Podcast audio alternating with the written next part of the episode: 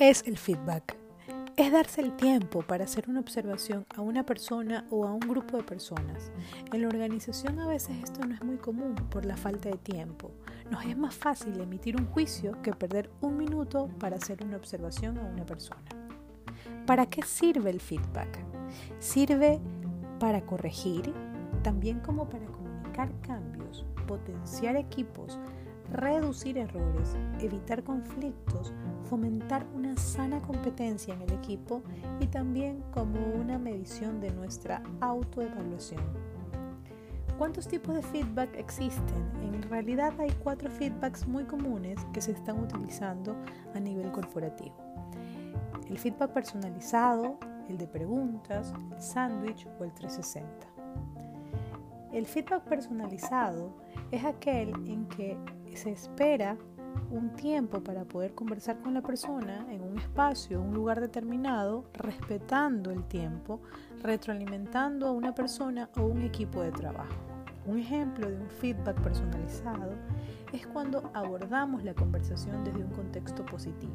Por ejemplo, agradezco tu apreciación, valoro tu gestión, aplaudo lo que has realizado, felicito tus logros y ante esto podemos mejorar aquello. Del resultado de esto, esto es lo que debemos mejorar. Esta es la forma correcta de poder, abordar un feedback relacionado a una parte más personalizada.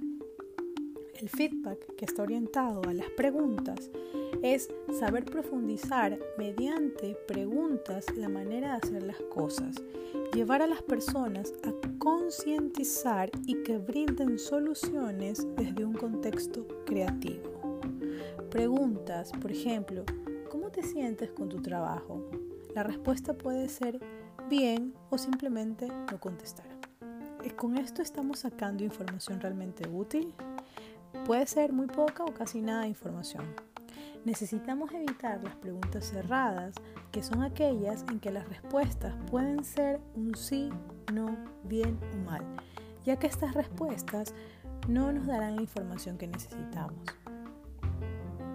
El feedback sandwich es aquel en el que se inicia desde lo positivo, luego realizamos un espacio de aprendizaje y cerramos finalmente con lo positivo. Un ejemplo, eliges diciendo, algo importante que fuiste o que hiciste fue conseguir un excelente volumen de venta con este cliente.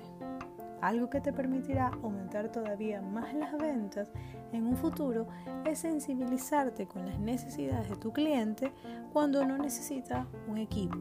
Y por sobre todo, quiero reconocer que tu entusiasmo es contagioso. En el feedback sandwich, efectivamente, en la mitad de la información es donde está el punto de mejora y cerramos con algo positivo. Por lo general, a veces este feedback puede ser un poco confuso y a las personas no le puede quedar muy clara cuál es la información que deben mejorar.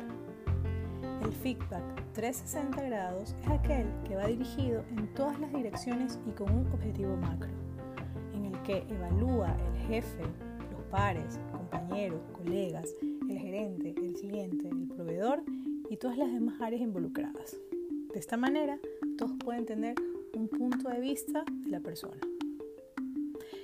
Es importante que también tener en consideración la corporalidad al dar el feedback o la retroalimentación. Por ejemplo, el darse el tiempo necesario, mirar a la cara cuando estamos dando una retroalimentación, sea o no positiva. Evitar ir con ira o con alguna carga emocional. Estar de buen ánimo. Preferentemente, si cuando estamos de pie o estamos sentados, tener un metro o dos metros de distancia, pero estar en el mismo nivel de la persona al cual estoy indicando la información. Es lo mejor dar el feedback de manera inmediata, estructurar de una manera periódica sea a fin de mes o trimestral o cada año de manera corporativa. De esta manera se crea una cultura de retroalimentación a nivel corporativo. Espero que esta información haya sido de gran utilidad. Me puedes seguir en los podcasts de Spotify o Apple Podcasts como Psicología y Coaching.